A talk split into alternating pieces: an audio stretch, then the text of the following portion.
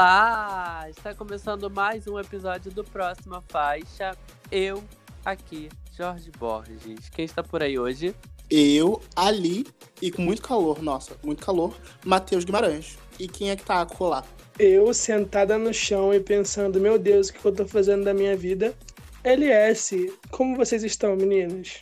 Engraçado, eu também tô pensando exatamente o que, que eu tô fazendo da minha vida. Gente, eu pensei isso hoje também, hein? A gente tá aqui conectados. Ai, sensei dos podcasts. Estamos gravando podcasts, é isso. É isso. Enquanto a gente se questiona, você pode ouvir a gente em todas as plataformas digitais e seguir a gente no Instagram e no Twitter e frequentar o nosso site www.proximafaixa.com. O nosso tema de hoje, Matheus, qual é o nosso tema de hoje? Qual é o nosso tema de hoje, Jorge Borges? Nosso tema de hoje é, nós vamos falar sobre os divos e divas incríveis e mágicos, místicos, músicos negros que nos inspiram, em homenagem ao Dia da Consciência Negra que acontece essa semana. Sim. E, temos convidados, não é isso mesmo? Temos um convidado especialíssimo, o Renan Pires, diretamente do podcast Infinito Particular. É, a gente já indicou Infinito Particular, gente, aqui? Perguntas. Já. Mas calma é. que a gente chega lá. A gente chega lá. tá bom. Mas o que, é que você tem de bom pra contar pra gente, Jorge? É, eu acho que era isso, né? O Matheus vai fazer a indicação dele do LGBT Podcasts agora. Ai, por que, que você quebra a abertura, Jorge? Ah, não, não, modificar. É quando, quando eu quebro a abertura é porque, gente, eu tô surtada. Hoje o dia foi surtos e gritos. E é isto. Não consegui seguir o roteiro. Vou salvar o meu amigo Jorge aqui, gente. Escuta a gente em todas as plataformas. Siga a gente no Instagram, arroba Próxima Faixa. E no Twitter, arroba Próxima Faixa. Ele já falou para você visitar o nosso site que está crescendo, próximafaixa.com. E você pode ouvir o nosso podcast, o Próxima Faixa, em todas as plataformas digitais. No Spotify, no Google Podcasts, no Deezer, e você vai lá, você salva. É muito importante que você se inscreva, que você assine para estar tá recebendo as nossas notificações e estar tá ouvindo todos os episódios, tá bom? Agora sim, Matheus, vai que, que é sua. Ai, ufa, agora sim, agora sim eu me sinto em casa, tô à vontade para poder fazer a minha parte. Ah, agora você lembra o que você tem que falar. Ah, bem, na verdade, hoje eu não vou fazer uma indicação. Como todos já sabem, a próxima faixa faz parte do selo LGBT Podcasters, um selo que reúne conteúdos e produtores que vêm sobre o arco-íris, blá blá blá. Mas seguindo a nossa indicação semanal, essa semana não tem indicação. É em homenagem ao Dia da Consciência Negra, o Próxima Faixa e alguns outros podcasts que também têm participantes negros se uniram com uma forma de divulgar a, os podcasters pretos e Hoje eu vou indicar especialmente o podcast do nosso convidado, que já foi indicado aqui em outro episódio, Infinito Particular. É, é, durante toda essa semana, todos os podcasts que vão ser indicados por, pelos programas da, do selo LGBT Podcasters também vão estar abordando temas relacionados ao tema da consciência negra. Então visite, ouça e vamos fazer essa, essa discussão crescer. A gente vai abordar coisas aqui na próxima faixa e essa discussão pode continuar no Infinito Particular, pode continuar no FajoCast, pode continuar no Black Problems e por aí, por aí vai. Isso, não é uma nova indicação, é uma indicação de vários podcasts, de vários conteúdos para a gente manter a discussão crescendo. E eu já vou Exatamente. dar spoiler. E eu já vou dar spoiler para vocês que não é só hoje, semana que vem o nosso programa também vai ser sobre o tema consciência negra. Hoje nós vamos falar sobre artistas internacionais, artistas negros maravilhosos que nos inspiram. E semana que vem vamos estar falando sobre os artistas negros que nos inspiram, versão brasileira, ok? Herbert não é Richards. Não é Herbert Richards, a próxima faixa, tá? E, mas, mas antes, antes de falarmos do tema principal, vamos dar um update nas notícias. Todo mundo lançou, todo mundo anunciou. É, né? Grandes lançamentos. Vamos lá. Solta a vinheta.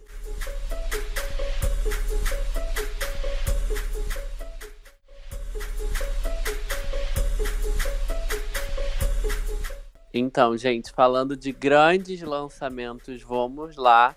As definições de riqueza e distanciamento social foram muito atualizadas com a Billie Eilish, que ela fechou um shopping inteiríssimo para ela, lá o Barra Shopping, para ela gravar o clipe dela de Therefore I Am, vocês gostaram? Eu acho que a única coisa que ela entregou foi passear no shopping sozinha, que eu acho que é um desejo de todo mundo. Gente, é o meu sonho. Se eu tivesse um clipe, ele com certeza seria gravado em um shopping gigante vazio. Só que seria de madrugada, igual aquele clipe da Avril Lavigne que eu não lembro qual. Nossa, é, eu acho que só isso que ela conseguiu fazer, porque a música eu não curti muito, não. E aí o clipe eu fiquei tipo, gente, eu daria tudo pra estar no shopping sozinho.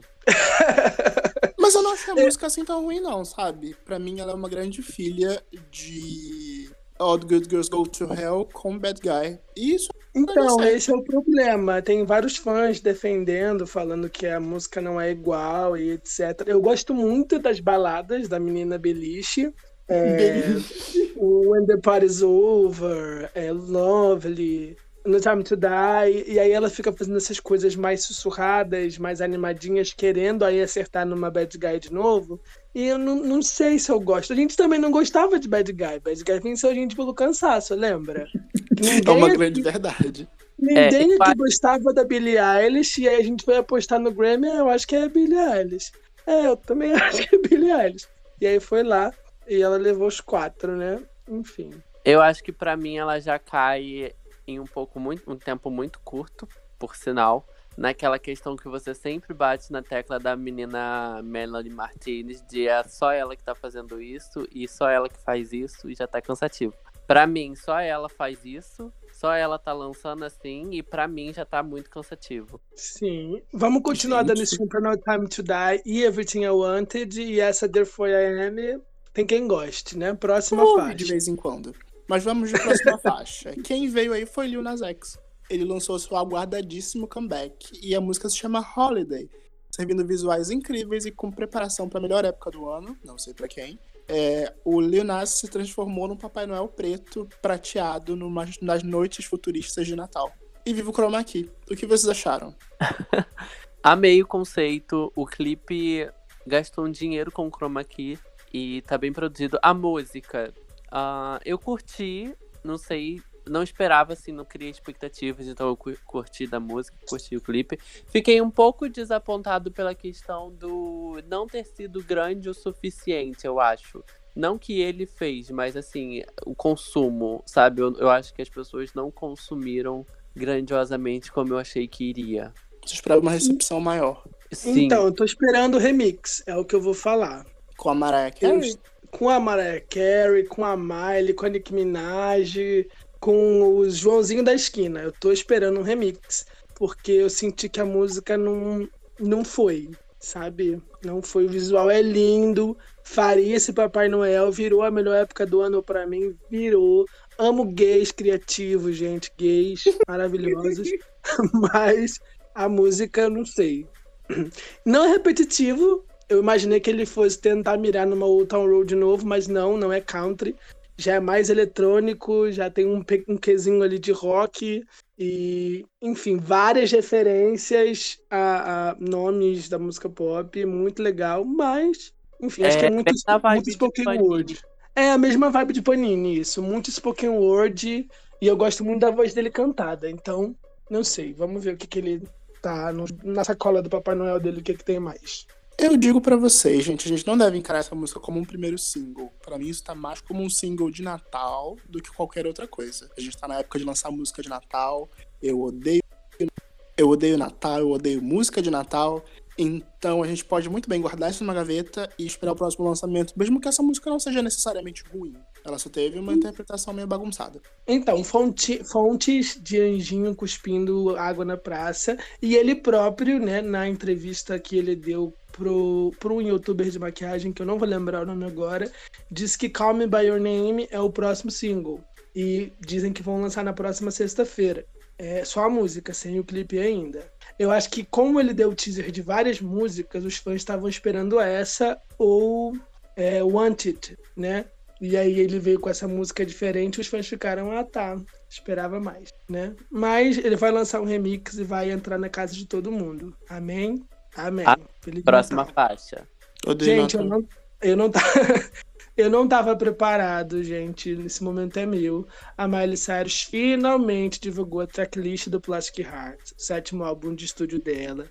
Tem parceria com Billy Idol, tem parceria com John Jett, tem a Stevie Nicks, tem a Dua Lipa em Prisoner e ela começou hoje, neste momento, neste dia 17 de novembro, terça-feira, a soltar os teasers para o próximo single que deve sair na próxima sexta-feira. O que que vocês estão esperando? Ah, eu tô com medo. Com medo de, de criar expectativa e não ser exatamente bom. Vai ser bom, assim, mas eu tô com medo de, de tipo assim, de estar tá criando uma expectativa para algo que não vai suprir. Então eu estou quietinho no meu quarto e vou esperar a música e o clipe sair reações dos youtubers conseguiram me deixar mais animado para esse single. Eu admito que as minhas expectativas estavam bem baixas, mas subiu, subiu muito. Olha, as reações são sempre de muita surpresa, de muito espanto. E o susto que ela bota no final do vídeo, que eu morro de curiosidade de ver o que é, é só me deixa mais animado para esse vídeo. Sim, me deixou também. Olha, nunca. Eu nunca tenho expectativas baixas. eu preciso muito ter expectativas baixas, sofri muito. Matheus, né, mozão, sabe bem o quanto eu sofri, o quanto eu fui enganado pelas Alices, pelos wannabe insiders do Twitter. Toda Quantas semana a música vai ser anunciada, vai sair o clipe. É hoje. Toda sexta, desde, sei lá, abril. Eu tô esperando, né? Mas veio aí. Então, semana que vem vocês vão ter um LS surtado aqui falando sobre Prisoner. Mas as expectativas estão altas. Próxima faixa frequentemente mente para mim. O Camilho. É Camilho, gente, que fala? O Chamilho, o Camaleão.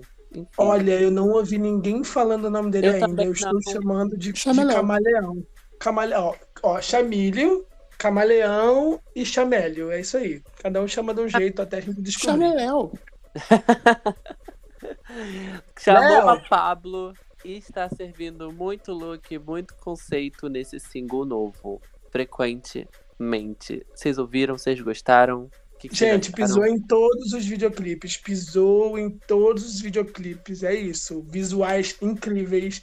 Essa, essa partezinha da música, frequentemente, mente para mim, ficou na minha cabeça.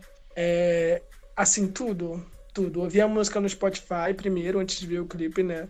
Não entendi muito o break da Pablo, a diferença do som da Pablo pro som dele. Mas eu fiquei muito curioso com o que ele faz. Vou dar uma caçada para ouvir as outras músicas dele, porque assim, visuais. Sim. Um grande fun fact: sabe quem concebeu esse vídeo? Quem criou os visuais? Quem Federico De Vito. Federico De Vito, isso mesmo. Gente, gays, como eu disse, né? Gays criativos. Amo gays criativos. Gays criativos de novo. Gente, eu fiquei muito empolgado quando eu soube que era o Fred. E aí eu Não tem R. Eu... Oi? Não tem R. O, o, o Fred, o Frederico De Vito. É Federico De Vito. Ah, Federico De Vito. O Fê queria. é íntimo. e aí eu fiquei mais empolgado ainda e o clipe tá, tipo, ótimo mesmo. A música eu também me surpreendi, eu gostei muito. Não conhecia esse artista e deu vontade de conhecer mais também. Eu gostei é muito a... disso. A Pablo Vittar sabe muito bem escolher as parcerias dela. Na verdade, quem ouve o Wanda já sabe dessa história, mas torcendo porque a gente tenha mais ouvintes do que o podcast Wanda, kkk. É, a música já existia, a Pablo ouviu, gostou e pediu para colaborar. Então, por isso que o som dela soa como um enxerto, porque ele de fato é uma inclusão na música. E a gente, a gente ficou sabendo dela por conta da participação da Pablo e chegamos em um artista incrível. E isso daí e é o que eu espero com todas as parcerias que têm surgido nos últimos tempos. Ai, gente, amo gays LGBTs, povo animado. ai, ai. Vamos de próxima faixa, gente. Respeitando o Covid e todos os protocolos de segurança, a Bárbara Lavres e o MC Dom Juan estão convidando a gente para uma festinha particular no seu novo single. Vocês ouviram, gostaram, estão sarrando? Olha, eu tava aqui enaltecendo gays, agora eu tô ouvindo essa música. Ela soa bem hétero pra mim. É isto, meu comentário. Sim, sim, pra mim também. Mas assim, eu iria nessa festinha com muita máscara, muito álcool em gel. Porque você viu a noite do Dom Juan, né, Jorge? Pois é. Gente, que isso. Eu sou o Jorge Assand do Próxima Faixa, cada vez mais se revelando, gente. Meu Deus! é... Então vamos pra próxima. Não, só um rápido comentário. é, com, com toda a possibilidade de eu soar como o Zeca Camargo perguntando quem era a Cristiana Araújo, como foi que Bárbara Labres ficou tão gigante? Pra mim era Olha, uma pessoa acho- que era comentada no canal do Matas Massa Fera, e daqui a pouco, bum, todo mundo ama Bárbara Labres. E eu tô tipo, que galera? Calma aí. Então, ela lançou um feat com a Fly, né? Que depois do BBB tava todo mundo querendo saber o que, que a Fly ia fazer.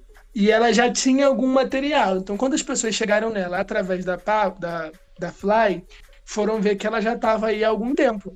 E aí, um marketing certo, meu amor, e tá todo mundo falando dela. Cada vez mais parcerias relevantes e cada vez mais crescendo. E ela é bonita, né? Arrasou. Arrasou, né?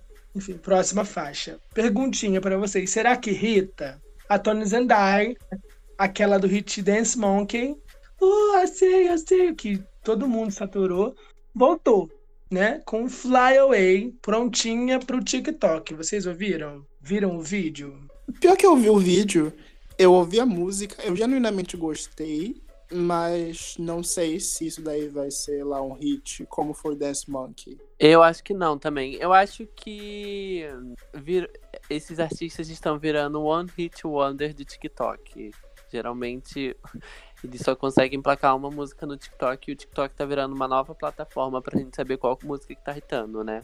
Porque ela chegou É. a lançar umas outras músicas depois de Dance Monkey e eu não vi hitar na plataforma, então não sei. Ela, então, ela lançou um EP com o sucesso do, do Dance Monkey, que é o Kids Are Coming. É muito legal, mas a, a voz dela é muito peculiar.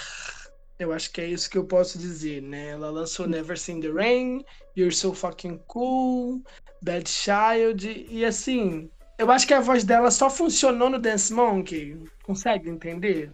É, então é- eu acho que nessa faixa também faz sentido, também tá colaborando com a proposta. Mas aí nessa Mas aí eu acho- aquela sensação de que não é Dance Monkey. Então, aqui eu acho que diferente, eu vou, vou tabelar os, os One Hit Wonders. Diferente da Carly e da Jessie J, que a gente sente que são injustiçadas e lançaram outros materiais incríveis que as pessoas não deram tanta atenção quanto deveriam, a Tony Zendaya, ela tá tendo atenção, as pessoas vão ouvir. Por exemplo, é, Never Seen the Rain tem 250 milhões de streams no Spotify, mas ah, só não vai. Só não acontece, entendeu? Eu acho que a questão é que pegaram ela pra ser uma hit do TikTok e as músicas que ela faz agora ela não consegue entrar no TikTok pra virar challenge, whatever. E, e isso acaba sendo isso, sabe? Tipo, ah, a menina do TikTok lançou música, ah, mas não é legal, então não vai tocar no TikTok. Não tocando no TikTok, meio que acaba não tocando em lugar nenhum, entende? É meio. Então, eu acho que esses artistas que irritam no TikTok, muitos não estão preparados. E, é- e muitos têm aquela música legal, né? A Doja Cat. Ela tinha um empresário bom, ela acontecia no TikTok, ela começou a entregar tudo. Ela não quer ser uma artista do TikTok. Ela foi em todas as premiações desse ano. Todas. Ela tava no EMA, ela tava no, no European Music Awards, ela tava no, no Billboard, ela tava, no, ela tava em todo lugar. E lançando outras músicas até acertar de novo. E fazendo medley, é MC Sei Sou ainda. Não lançou outra música tão boa quanto Sei Sou, mas tá aí, tá tentando, tá continuando. Esses outros não. Parece que não estão preparados. E agora, né, ela, ela lançou umas duas músicas. A da Jaquete lançou as 20.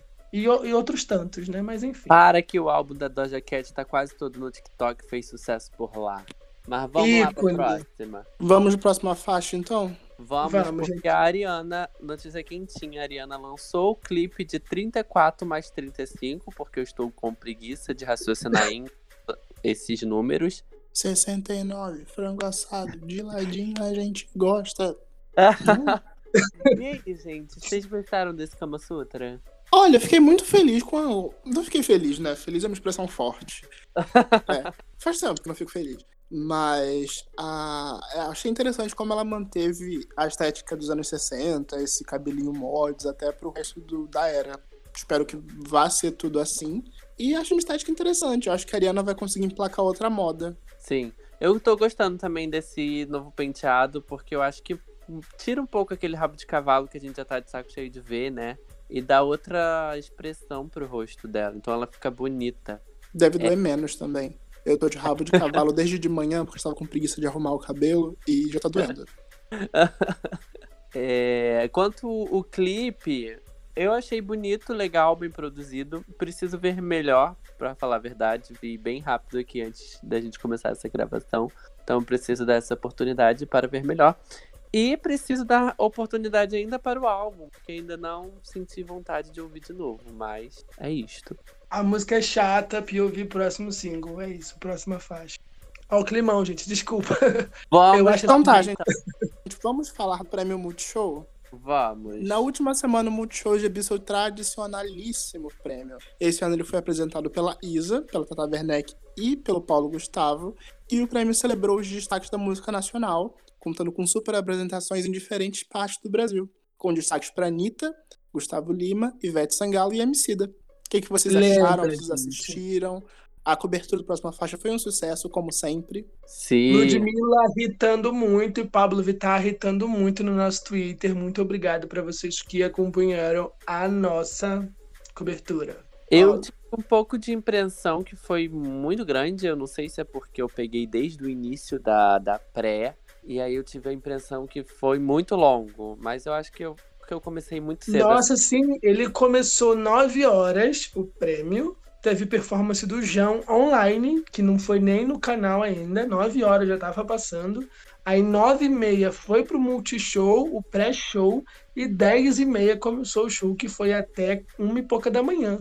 Eu Pois é. achei muito grande também. Mas também 20 performances. Todo mundo vai fazer um medley. eu me senti. eu- eu me- sabe o Billboard Music Awards, o American Music Awards, que o homenageado da noite faz um medley? Aham. Então, eu me senti que tava todo mundo sendo homenageado ali. Eu fiquei um pouco perdido. Mas É, tá esse bom, homenagem era sensação. música brasileira. Então todo Sim. mundo ali. Forcei. Esse período Desculpa, de pandemia também.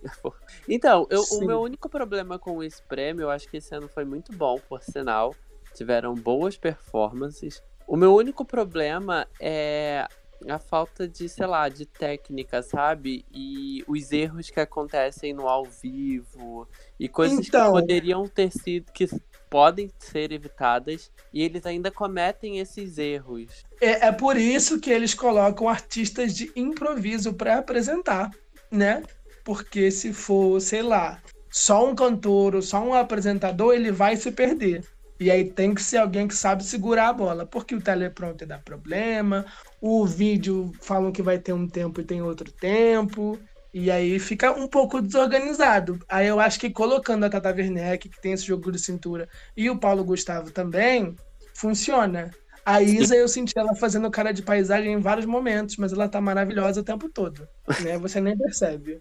Sim, exatamente. Mas assim, eu acho ótimo. Eu adoro a Tatá apresentando esse show. Teve performances incríveis. Posso Ah. aproveitar aqui pra gente acelerar até o papo? Sim. Qual performance vocês destacam do Prêmio Multishow? E tem algum momento além de performance que vocês destacam? Então, MC pra- Rebeca, exatamente. MC Rebeca, e é isso, a MC Rebeca. Do, É isso. Desde o pré-MC Rebeca tava arrasando muito. Eu acho que se a Lesha não tivesse tido os probleminhas na premiação dela, na apresentação dela, poderia ter sido uma das grandes da noite. Foi bem, entre aspas, feitas também. E a da. Eu acho que a da Luísa foi a melhor orquestrada. Então, Essa a melhor em que nada orquestrada, deu errado. Isso, a melhor orquestrada pra mim foi a da Ivete, mas foram 12 minutos de performance e eu fiquei bem cansado. Eu ia falar exatamente da Ivete. A Ivete fez um super show. Eu concordo com o Diva Depressão, que diz que a Ivete Sangalo fez o Super Bowl dela no VMA. No VMA, ó, no Prêmio Multishow. Lenda, ícone. Chamou a Majur, maravilhosa. Gente, ouçam a Majur, ela é tudo. Eu já quero a versão de Coisa Linda sem o Whindersson e com a Maju. Por favor, né?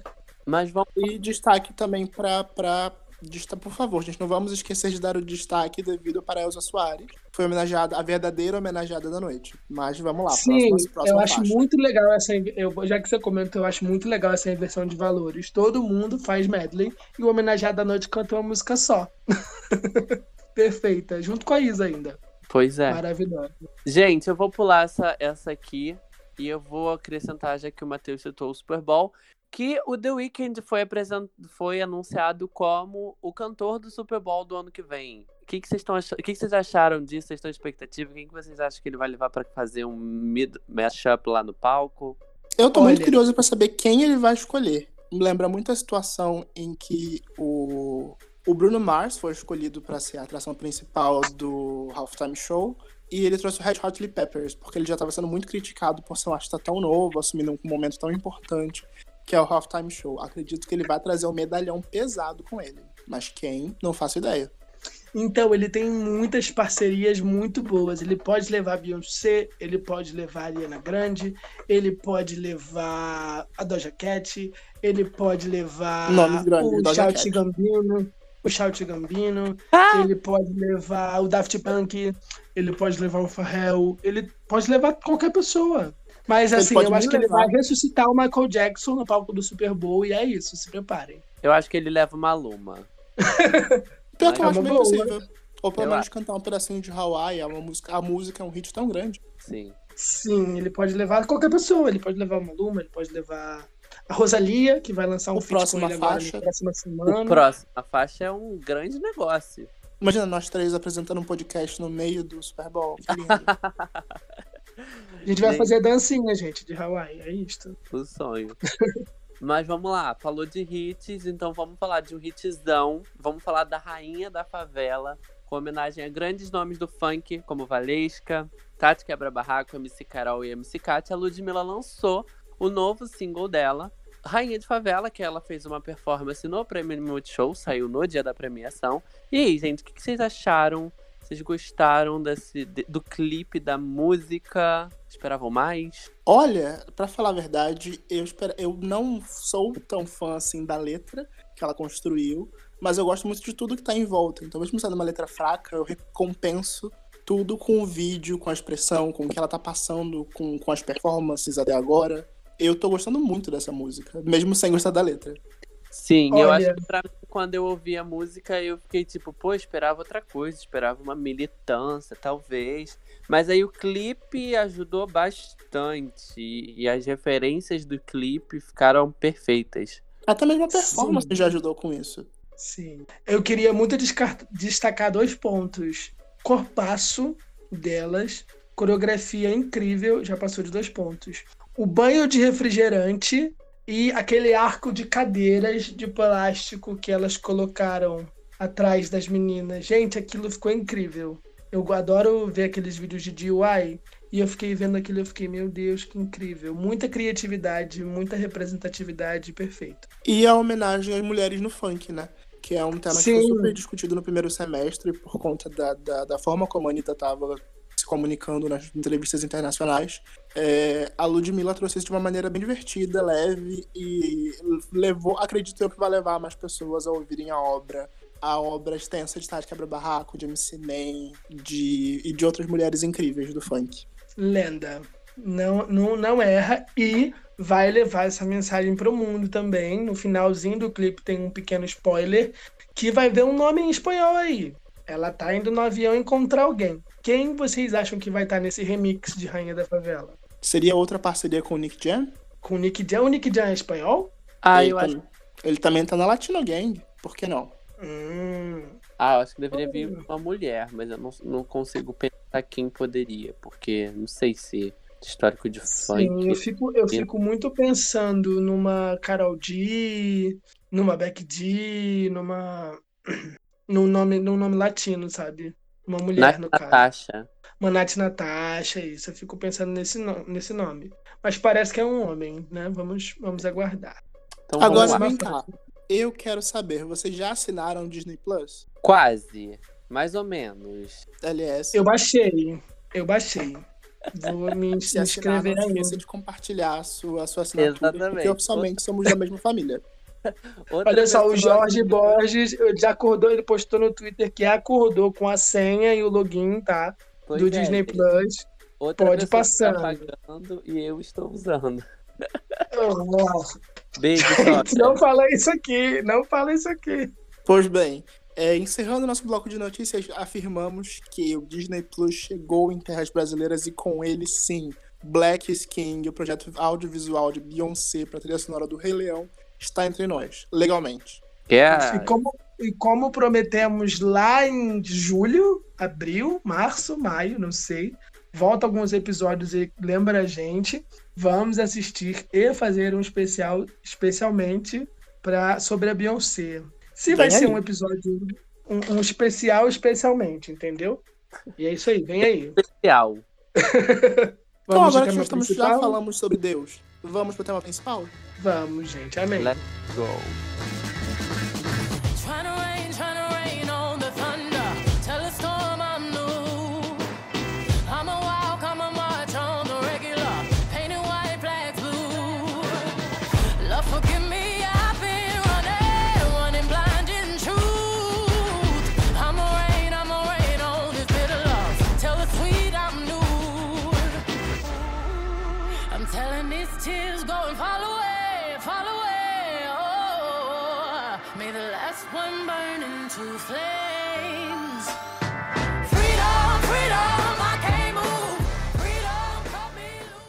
No dia 20 de novembro, celebra-se no Brasil o Dia da Consciência Negra, também conhecido como Dia de Zumbi dos Palmares. O dia 20 de novembro faz a referência à morte de Zumbi, líder do Quilombo dos Palmares, que foi um símbolo de resistência na luta pela liberdade e valorização do povo negro. Zumbi foi morto em 1695, nesta mesma data, por bandeirantes que eram contra o fim da escravidão. Hoje, no Próxima Faixa, nós vamos celebrar a data com dois especiais. O Black Power, falando sobre artistas internacionais, e o Música Preta Brasileira, enaltecendo os artistas do Brasil, os nossos artistas. E para os nossos ouvintes, mantenham a discussão, apoiem, dê streaming, consumem, valorizem esses artistas que estão sempre entregando tudo. Então, para deixar claro, o episódio de hoje é sobre os artistas lá de fora, não necessariamente dos Estados Unidos, mas do mundo todo. E semana que vem nós vamos focar só nos nossos artistas brasileiros. Então vamos lá, galera. Vamos! Vamos nos, porém, vestidos. Vamos A gente vai começar. com a primeiríssima da lista. Não tem como não começar com ela, Beyoncé. Vem cá, Gente, a Beyoncé realmente é a diva número um de vocês? Principalmente enquanto É. não, apresentamos o nosso, não apresentamos o nosso convidado, que já está aqui entre nós e vai me responder essa pergunta. Diretamente do podcast Infinito Particular, que eu sempre canto a musiquinha. É Renan Pires. Diga Então, lá, na minha casa. Então, na minha casa. cadê tua voz, Renan? Não, é. Na minha. Gente, então, na minha casa, a Beyoncé é Deus. Mesmo ela dizendo que não é Deus, né? Ela gosta de falar isso, aqui em casa ela é. Então, eu acho melhor. é, antes de arrumar uma briga. É melhor arrumar uma briga comigo do que com a Beyoncé. Eu saio mais em defesa dela do que da minha própria defesa. você fala mal da minha mãe, mas você não fala mal da Beyoncé perto de mim. Ih, dependendo do parente que tu for falar mal, eu sento contigo a gente fala. que que é isso? Beyoncé nunca me fez nada. Beyoncé me deu seis álbuns bons. Tanto parente aí que só fala mal de mim pelas costas, gente. É isso, é esse o espírito de hoje. Ótimo. Mas é. Mas vamos lá, gente. Um pouquinho dos, dos números e do impacto da senhorita Carter. Ela é a maior performance viva, segundo ela mesma, segundo a MTV, segundo a Billboard. Segundo eu. E segundo eu. o próxima faixa, e o Renan, e todo mundo, quem discordar é Bolsominion, tá? Dona de 24 Grammys, 6 álbuns número 1 e números hits. Hoje, é, viralizou no Twitter ela dando aquela indiretinha pra gravadora num dos primeiros shows dela. Eu adoro ela falando, gente, eu gravei esse álbum com meu amor. coração. E a gravadora disse que não tinha nenhum hit. É, eles estavam certos. Eu não tinha um hit, eu tinha cinco. Lenda, assim. Ah, Amo. maravilhosa. Amo. Amo. Esse Hoje ela não liga mais. perfeito. Hoje ela não liga mais para as charts, os charts que ligam para ela. E ela usa sua voz para enaltecer a cultura africana, além de estar envolvida em vários projetos de apoio a causas raciais. Né? Podem falar da Beyoncé, gente. Vai lá. Eu posso confessar pra vocês, eu vou ser espancado, vou ser cancelado. Mas a Beyoncé não é minha número um. Ah, acontece, né, menina? Acontece. Por que não? É, gente, é Nem todo mundo acredita em Deus. Então, não é só o cristianismo. O cristianismo não é a única religião, não é o único ponto de vista mundial. É, Beyoncé tem o Bay God, né? Assim, tá- os sinais estão aí. Você vê, você vê se você quiser. Mas eu reconheço o quanto ela é uma artista aí, tipo, inigualável. Não tem nenhum outro artista que chegue ao patamar dela atualmente. É, mesmo tendo menos hits de rádio do que ela tinha antigamente, ela conseguiu reinventar a, a relevância dela. Ela deixou de ser importante pelos hits que ela faz, mas sim pelo que ela faz. É, ninguém se posiciona como ela, ninguém faz uma música como ela, ninguém consegue transformar qualquer tipo de lançamento em um evento como ela. É, o lançamento da, da linha de roupa da Beyoncé, que muito particularmente eu odeio roupa esportiva, pra mim aquilo dali não é legal, mas mesmo assim o mundo inteiro para pra ver. Eu só passei pano porque é dela, porque eu também não usaria, não. Sinceramente. roupa roxa, não tem como. Eu vou usar onde, cara? Ah, andar no Rio com aquele troço, mó calor. De ônibus, vou dar sinal pro ônibus com aquele troço. O ônibus vai parar e pensar assim, o motorista, que diabo é isso, moleque? Vestido de capa de chuva nesse sol. Ai, gente, é. não vamos falar mal, gente. É pra enaltecer. É pra Mas, enaltecer. Não é mal, é a verdade. Você entenda mal como você quiser. Mas a minha número um nesse tempo todo foi a Rihanna. É, Por que assim, a Rihanna? Gente, a rivalidade feminina, adoro, o cancelamento vem. Por que a Rihanna? Então, eu não acho que elas são rivais. É por isso que eu não acho que é, tipo, uma, uma é Deus e a outra é diabo. São só, tipo, outras visões, outras religiões. E sei lá, nenhuma Rihanna ser é Deus e outro diabo é ruim. É, são só Às perspectivas. Às vezes os dois são bons. Aham. Gente, o diabo é uma maneira, ele aceita todo mundo. Isso é. Gente, uma é Deus e a outra é Jesus. E Eu gosto de é pensar Espírito que Santo. a, eu gosto de pensar que a Beyoncé é o cristianismo e a Rihanna é o budismo. Nossa. Nossa, nossa, mas aí. É, real- não, realmente. Realmente. Dá pra ser. Eu- é, porque eu acho que a, a, a Beyoncé, ela tá aí mais tempo. Ela tá consolidada pelo, pelo tempo, né? A Rihanna, ela chegou e foi. Ela literalmente tomou de assalto Nós tudo, né? vimos a Porque depois que Rihanna ela se chegou, acho que. A gente Aham. lembra da Rihanna cantando Pon the Replay no pré-show do VMA descalça, com uma saia de palha, um cabelo encebado. Isso era, sei lá, Nossa. 2006. Antes Em de 2006 eu tinha a 3 anos. O quê? Gente, conselho Meu tutelar. Deus, a gente tá muito velho. Em 2006 eu tinha 3 anos. Ai, gente. eu Voltando tenho, pra eu tenho a Beyoncé. idade de Crazy Love. Voltando pra Beyoncé. gente. A gente tá muito velho, real. Ai, eu, eu vou, eu vou sair daqui. Sai. Sai Acabou daqui. o programa, gente. Obrigado por ouvir. É isso. É isso, meninas. O programa de hoje é. A pauta é rejuvenescimento facial. Graças a. Melanina, né, Ai, meu criança? Deus. gente, pra mim, quem nasceu depois dos anos 2000 tem dois anos. Eu não aceito. Eu não aceito que você já é maior de 18. Eu não aceito. Eu não sou maior de 18 ainda. Eu queria dizer isso também. Deus! Gente, O que, que a gente tava, a gente tava se questionando, né? O que que a gente tá fazendo da nossa vida? Ah, Ai, igual todo Deus. mundo, nada, provavelmente. igual todo mundo, nada, gente. Ninguém tá fazendo. Cara, só dá pra fazer as coisas hoje em dia se tu for filho de herdeiro, se teu pai sonegar imposto, sei lá, Se político. você for a Maísa, por exemplo, que trabalha Se desde Porra, anos. gente, a Maísa é a única que vai se aposentar. Todo mundo aqui vai morrer sem se aposentar. A Maísa já está aposentada. Mas ela trabalha mais tempo de carteira assinada que o meu pai. Pois bem, gente, vocês têm mais algo a dizer sobre Beyoncé? Eu posso introduzir Gente, vamos voltar. Eu quero voltar pra Beyoncé e fazer uma pergunta. Vocês preferem a Beyoncé atual, milituda, engajada politicamente? Ou vocês preferem a Beyoncé acessível lá da época de Eu Me Segurei, Eu Me Segurei? Olha, eu não gosto da Beyoncé acessível pelo simples motivo que ela é muito atacada quando é acessível, né?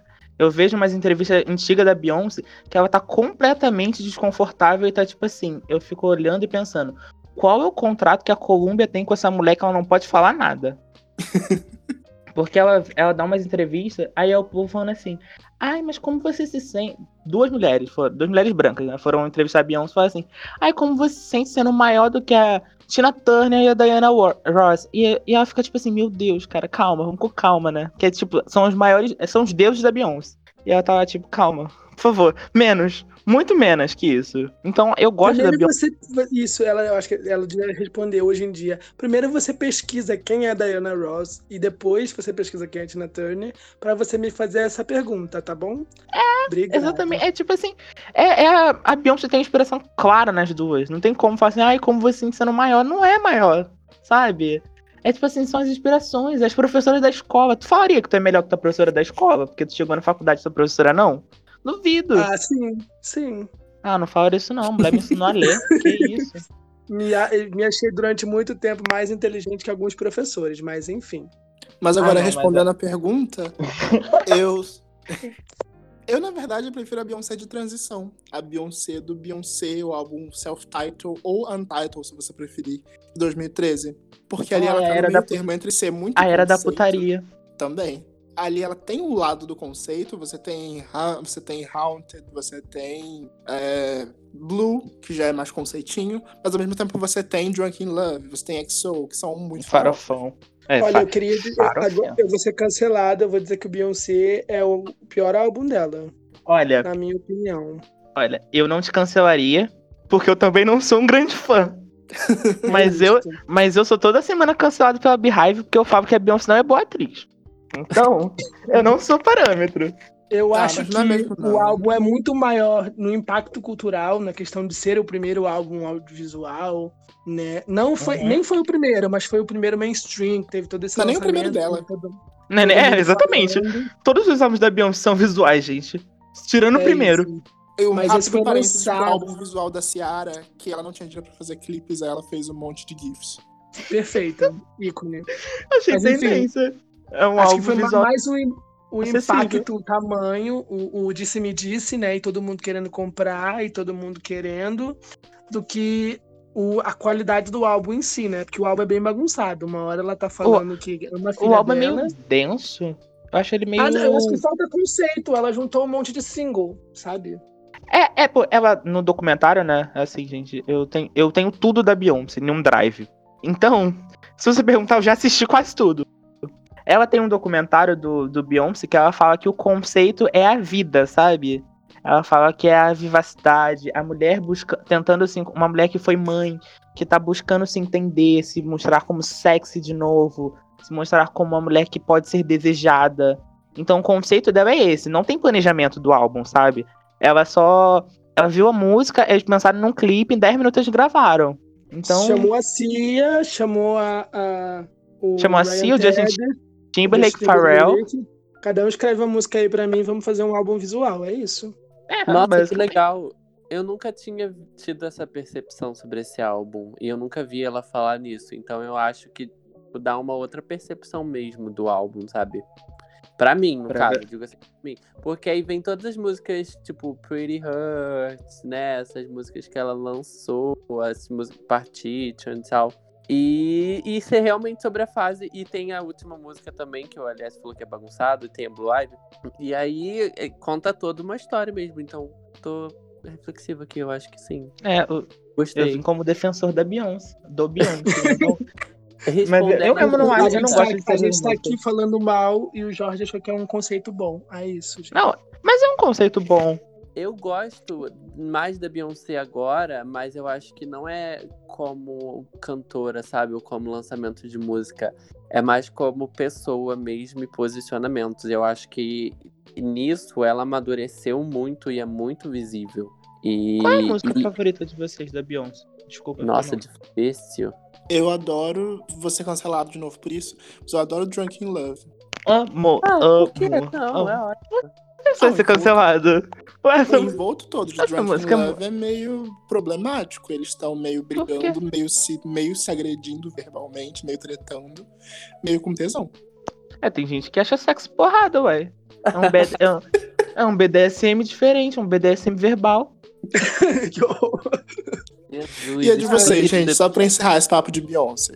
Ai, Minha música favorita da Beyoncé é muito difícil de escolher. Eu, mas eu acho que eu coloco mais pela memória afetiva, Check on White. É uma farofona, é uma farofona que foi da trilha sonora do Pantera, ne Pantera Cor de Cor de rosa. Né? Ela, assim, que foi- o primeiro vídeo icônico. que eu vi da Beyoncé, eu não tinha nem 10 anos ainda.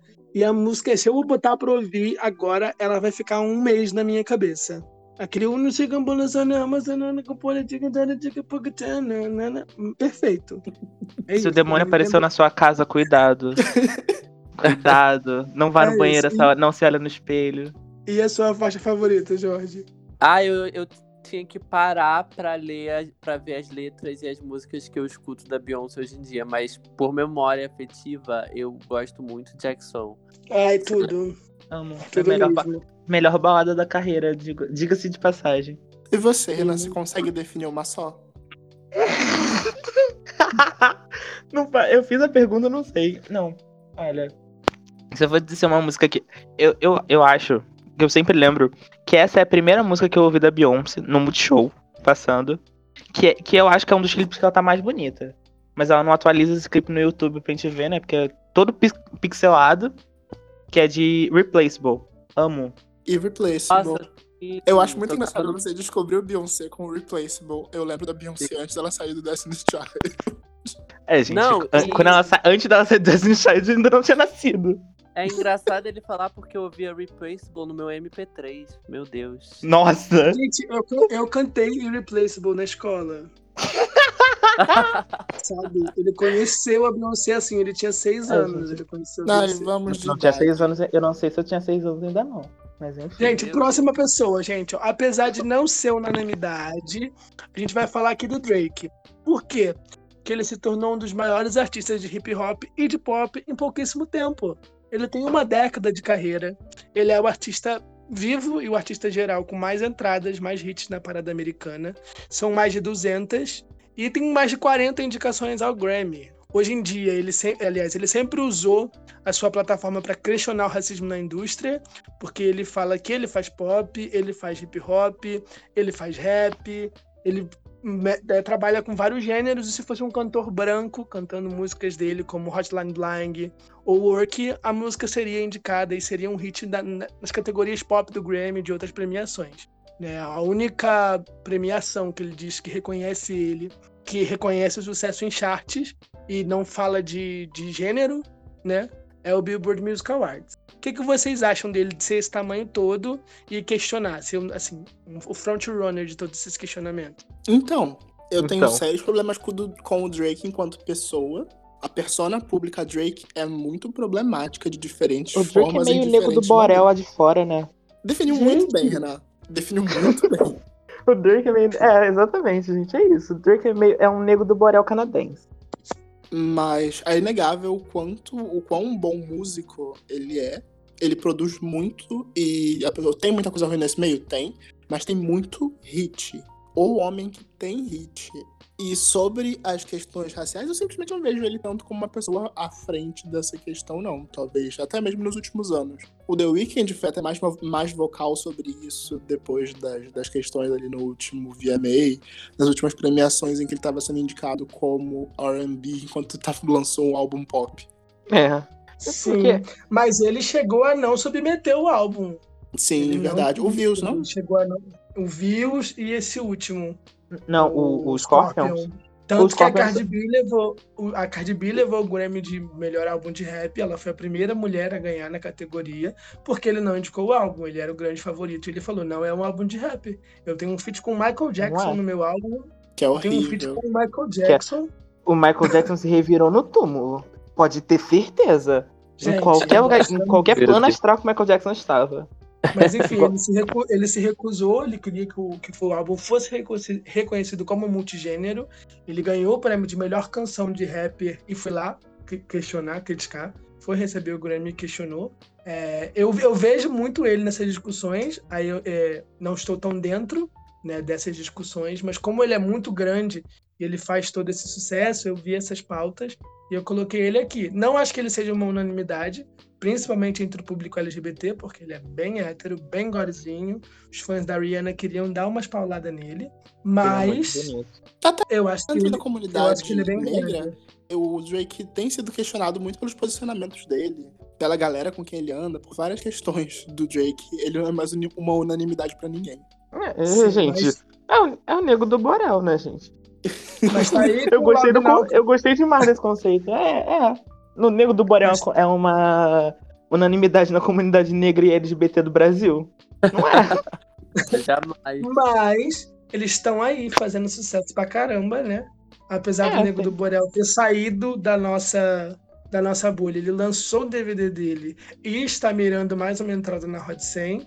E né, o Drake tá no top 10 desde que ele lançou a música, Loud Now Cry Later, que inclusive é muito boa. Eu gosto das músicas do Drake. O problema do Drake é, é ele, né? Ele tem que ficar calado, assim, sabe? Pode falar nada, não. Às é o mesmo problema da Zalia Banks. O problema é que ele é um homem. É. Não vão... Às vezes a Zélia Banks tá até certa. Podemos trazer a fala- Zélia Banks pra essa mesa? Hum. Vamos. Nossa, a gente vai botar a Zélia Banks junto do Drake. Poxa, Estamos Poxa, muito falando bom. de pessoas problemáticas, problemáticas. pessoas com posicionamentos não tão ok, né? Não tão. Já tô cancelado mesmo, né? Acho que a Mas Zélia é apesar de muitos pesares, eu acho que a Zélia é uma pessoa que me inspira muito. Ela... eu gosto, da, eu gosto da Zélia. Eu entendo muito os problemas que ela passa, gente. Ela tá. Sim. Ela lançou um. Ela fala que ela tá fazendo tratamento pra, pra clarear a pele, cara.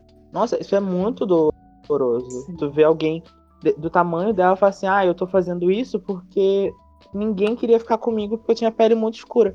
Mano, dói demais ler isso, sabe? E a gente tá vendo isso depois de ter visto tudo que a Liu Kim fez. A Liu Kim tinha uma figura muito parecida com ela nos anos 90. E hoje em dia a Liu Kim é praticamente branca. Ela clareou muito a pele, ela fez muitas cirurgias Uhum. plásticas. E, gente, isso é, além de doloroso, faz mal pra saúde. Assim, né? Você tá atacando a, a epiderme, né? De um jeito que isso pode gerar um câncer. Você pode deixar a sua pele exposta a. Exposta, ou exposta, exposta. Desculpa, tô sem aula de português. É. exposta a doenças. E ela tá fazendo isso por nada mais, nada menos que estética, né? A gente tá vendo só porque ela quer, sei lá, driblar o racismo entre muitas aspas, fazendo isso, mas ela não, não vai driblar pra sempre. Cara, essa história de que você clarear sua pele você vai tornar menos negro é mentira descarada. Você nunca, como uma pessoa negra, vai ser aceita 100% num ambiente branco. Sim, Nunca. Michael Jackson ficou branco por conta de uma doença, por conta da, dessa pressão estética, por conta desse racismo da mídia, sim, e continuou Uhum. sendo lido como artista negro. Sim, né? ele vai Então, ser sempre clarear- negro. Ainda mais ela, que é maquiagem e, e plástica, né? Não é um vitiligo, Uhum. não é alguma coisa mais séria, não é uma Não, coisa que leve e- necessidade, né? E E ela era linda, dela, né? Ela É. era linda, ela era muito bonita. Ela ainda Até é, mesmo assim. Gente, até se ela fosse feia, a questão dela é muito. A cabeça dela tá destruída. Ela precisa de ajuda, sabe? E nós Porque- fomos uma grande fomos de grande importância no processo de destruição dessa menina. Sim, Porque gente. todos os ataques que ela vem sofrendo desde o primeiro momento em que ela vazou a parceria com a Beyoncé, ou com a Lady Gaga, que veio a não ser lançada, que ela começou a falar sobre planos, que ela começou a, não te- a tentar não seguir a- o formato da indústria pop, e foi muito rechaçada por isso, é, a gente já tem parte na, na destruição dela. O mundo pop não soube lidar com a Zélia Banks, assim como a Zélia Banks não soube lidar com o mundo pop. Sim, e, e Eu a acho que que o. Ah. Quando você conversa com qualquer pessoa preta que sofre racismo e, e entende o que a, essa raiva, entende essa, esse não ter paciência da Zélia Banks, é, você pensa duas vezes, se dá uns dois passos para trás, você não julga.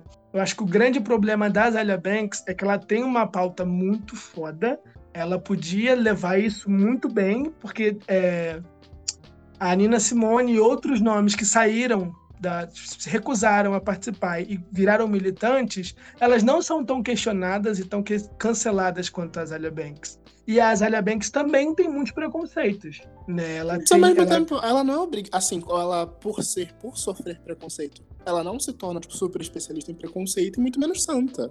E Não, além de tudo, assim como ela já, visão- já fez questão de dizer em alguns momentos, ela é cantora, ela não é militante, ela não é nada disso. Ela tem mais é que ela quer fazer a música dela. E É, foda-se todo o resto. É, a gente cobraria do Justin Bieber o posicionamento dele igual a gente cobraria o da Azealia Banks. Porque o Justin Bieber é muito problemático, sabe? Porque ele já atacou. Ah, pode falar palavrão? Pode. Pode. Ah, tá. Ah, eu tenho esse medo, porque, né, no meu. No meu eu uso foda-se como vírgula, então.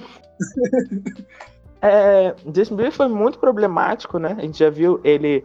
Casos de drogas, casos de, de posicionamentos dele, casos de falas dele que são extremamente problemáticas por muito tempo. E ele se manteve no pop. Justin Bieber consegue ainda emplacar um hit número um. Ok, é, que eu chamei Stuck With You de hit, mas não, não chamaria. Assim, em outra ocasião, eu não chamaria. Mas ele se manteve, sabe? Ele ainda tem fãs Eu que não- fazem campanha pra ele ganhar prêmio. Tá aí o, Uhum. o, o Ama. O Ama. Ai, não sei. Nossa, esse prêmio fica O muito American feio Idol. esse em português. E ele tá tendo campanha, sabe? Tem gente que vota mil vezes por dia. E parece que esquece que ele teve fala extremamente problemática. Aí a Zélia Ben chega e fala assim: Ah, eu mataria muitas gays brancas. E às vezes ela não tá nem errada, gente. Sinceramente. Quem não, né? Então, Cara, é- eu nesse vou- eu vou ponto eu, não tô errada. ela. O problema, O problema dela, na minha opinião, na minha concepção, são os preconceitos. Defendi muito a Zalia Banks até o Ela ano Trump- passado, Ela é quando Trump ela foi né? atacar o Lil Nas, meu bebezinho, quando ela foi atacar a Liso, quando ela foi atacar a Rihanna e a Fenty Beauty, quando ela foi questionar, né, todos esses artistas novos fazendo sucesso, sabe? O mundo é Sim, outro, ela é. acha que todo mundo tem que ser magro, que os homens negros têm que ser héteros e musculosos, e Porque citando uma- outros nomes, sabe? Como se o 50 tristeza. Cent, como se o 50 Cent fosse muito melhor que o Lil Nas e que a Beyoncé magra e a Rihanna magras eram muito melhores, sabe? Eu acho que é esse tipo de fala que induz né, é, outro, outros julgamentos. né? Aham. Quando ela tá ali se, se posicionando como militante, falando que Da- sofre mexe no- racismo e reproduzindo preconceitos, porque eu não vejo ela falando da Adele. Ela adora É a porque ela. É porque ela também não é santa, né, gente? É, a gente tem que tirar. É porque é o que o Matheus estava falando, ela não é santa. Ela, só, ela é aquilo. Ela vai evi- evidenciar o racismo de um lado, mas ela também é voltada de preconceitos igual, tipo, ai, eu, eu como escritor, né? Eu, tava escrevi, eu escrevi algo, e quando a gente está escrevendo, a gente passa pelo processo de revisão, de betagem, leitura sensível. Passa pela mão de muita gente até que a gente publique. Não, no meu caso, não muita gente, porque eu tenho uma equipe, eu, trabalho com muito menos gente. Quando eu escrevi algo, eu sendo negro, eu escrevi, é, retratei a pele de uma mulher negra do jeito que não era, tipo, ok. Eu sendo negro eu fiz isso, né? Que eu, é aquilo, a gente vive tanto tempo dentro daquela máquina que a gente começa a reproduzir. Então quando a gente bota na, na a Zélia Banks na pauta, a gente, tem que, a gente leva em consideração que ela tá numa máquina ferrada, eu, eu ia falar fodida, mas eu me censurei. É, ela tá numa máquina ferrada, ela tem todos os problemas mentais que ela apresenta e, e ela vive com aquele, aqueles preconceitos a vida toda. Então, ela, para ser aceita de um lado, né, para as pessoas brancas que acreditam naquilo, ela ataca outras pessoas negras. Então, acho que o preconceito dela é uma forma de defesa ainda. É uma forma primitiva de defesa. É um bom ponto de vista. Mas se vocês me permitem, eu posso puxar a nossa próxima artista. Puxa, sua artista número um, pode puxar. Agora vamos falar da ex-cantora Rihanna oficialmente. A gente já brincou com ela, mas bem ou mal, a Rihanna já é uma lenda. Ela tem nove álbuns, 40 milhões de ouvintes e mesmo cinco anos sem lançar um álbum. E ao mesmo tempo, com tudo isso acontecendo, ela tá fazendo a revolução no mundo da moda e da maquiagem, quebrando barreiras e estendendo os padrões. Mas vem cá, vocês sentem falta da Rihanna cantora ou vocês preferem a Rihanna empresária, businesswoman? Eu Como vocês se sentem falta mais como é- eu, não sinto, eu não sinto falta da Rihanna cantora, não, sendo bem sincero. Rihanna Eu também. Você trabalhou. não pegou, você não lembra da Rihanna cantora quase? Olha, você para. Você pare. Pare, por favor, para. Pare imediatamente. Não, mas eu não. Gente, eu não sinto falta, porque, cara, a mulher trabalhou. é, quando ela tava lá com, com os outros produtores dela, foi lançando um álbum por ano. Eu sei por causa daquele DVD de camelô do hip hop que todo ano tinha a música da Rihanna. Aqui- Aquilo é muito carioca cute, mano. Muito. E então ela trabalhou muito, muito rápido, porque um ano ela tinha um álbum, aí aca- parece, parece até a Pablo, sinceramente. Eu, eu, eu queria muito saber qual é o contrato que a Pablo tem, que às vezes é parecido com o da Rihanna, tem que lançar não sei quantos álbuns, não sei quanto, quanto tempo, sabe? Mas a Rihanna lançou muito álbum, muito tempo, e todo álbum dela era tipo assim, tá, esse aqui fez sucesso, ah, mas não tem como aumentar a quantidade de sucesso que ela fez no outro. Ela ia e aumentava. Aí no próximo dobrava, triplicava, e assim ela foi tornando um gigante, sabe? Ninguém fez sucesso. Não tem alguém que tenha feito esse sucesso tão rápido igual o dela. Hoje em dia, se ela lançar uma música, se ela tocar uma música, a música é um sucesso. Sim. Hoje em dia é impossível alguém chegar no nível da Rihanna, eu acredito. Mas foi um processo que nós vimos passo a passo. Nós vimos a Rihanna, a que eu falei agora há pouco, a Rihanna Caissara de saia de palha, de saia de palha. A gente viu a Rihanna alisando o cabelo de franja com, com aquela peruca de franja em SOS. A gente viu a Rihanna vermelha do Loud. A gente viu a Rihanna se tornando levemente indie com o Unapologetic até chegar no anti. Rihanna, nam- vi uma Rihanna pra se trocar de um namorado mais bonito que o outro.